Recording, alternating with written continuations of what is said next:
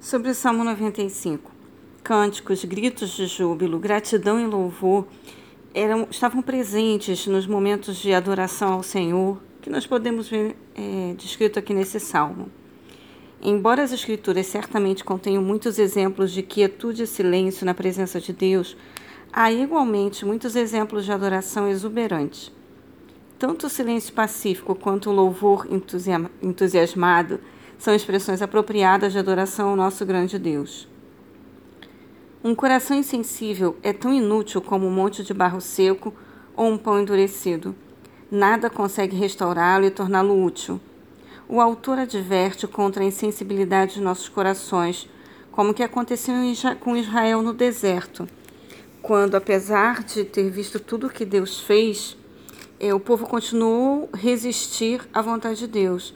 A gente pode encontrar isso lá no Antigo Testamento, no livro de Êxodo, capítulo 17, versículo 7. Os israelitas estavam tão convencidos de que Deus não podia salvá-los que simplesmente perderam sua fé nele. Quando as pessoas ficam tão obstinadas, fixadas em seus caminhos, a ponto de seus corações se insensibilizarem, elas acham que é impossível voltar, se voltar para Deus isso não acontece imediatamente, é necessária uma série de escolhas que desconsideram a vontade de Deus. Então, conforme ela vai rejeitando aqui, rejeitando ali, o coração vai endurecendo. Se você resistir a Deus por um período suficientemente longo, Deus poderá deixar você de lado como um pão endurecido, inútil e sem valor.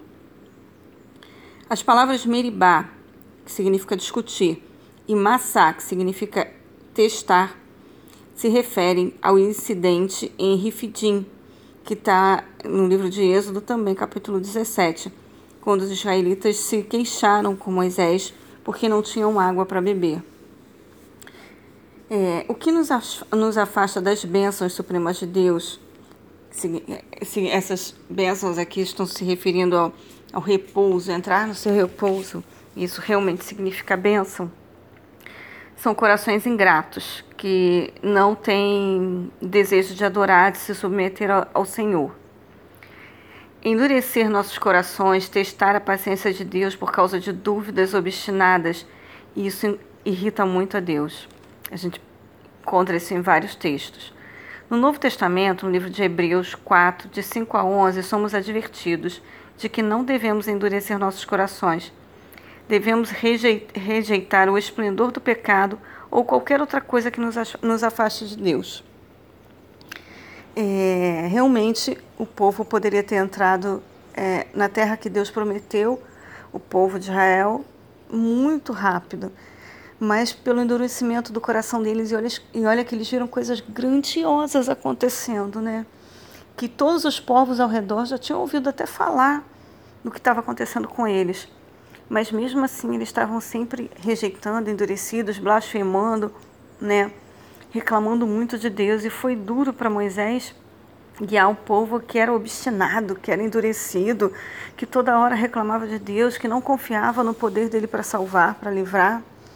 E por conta disso, Deus falou: eles não vão entrar, eles vão morrer no deserto. Eles vão, ficaram caminhando 40 anos no deserto. Só a descendência deles entrou na, na terra prometida. E o descanso para eles naquele momento era entrar na terra prometida. Deus nos oferece um descanso também, né? É, nos oferece a possibilidade de entrar na terra prometida, sim, no céu, de viver eternamente com Ele. Mas e isso Ele está oferecendo oportunidade cada dia. E muitas vezes as pessoas endurecem o coração, assim como endureci também. Endureci até os 21 anos de idade. Mas, é, embora meu coração sentisse, ansiasse por Deus, eu resisti muitas vezes.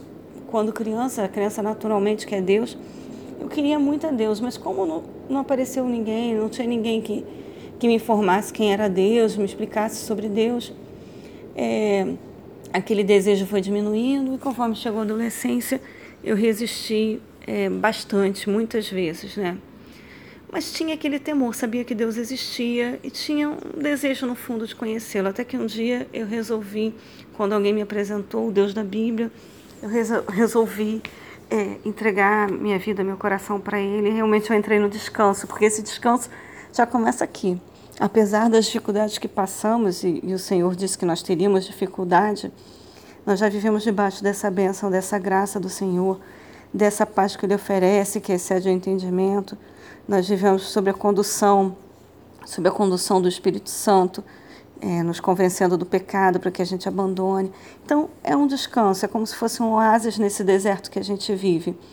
E as coisas que o Senhor promete é, para a eternidade são maravilhosas, né? Enxugar toda lágrima, né?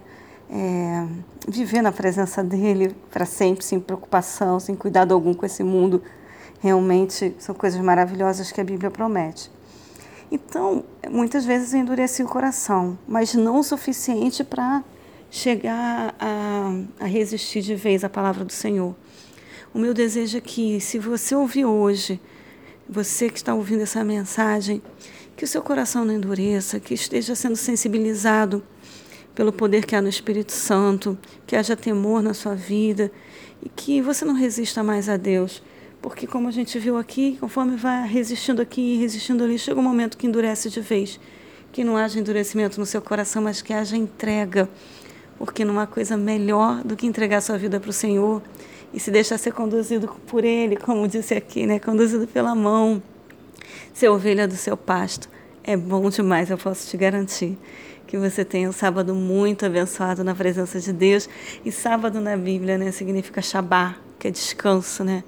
Que haja descanso, que haja, alegria, que a paz do Senhor, que excede o entendimento, encha o seu coração ainda nesse dia. Um grande beijo.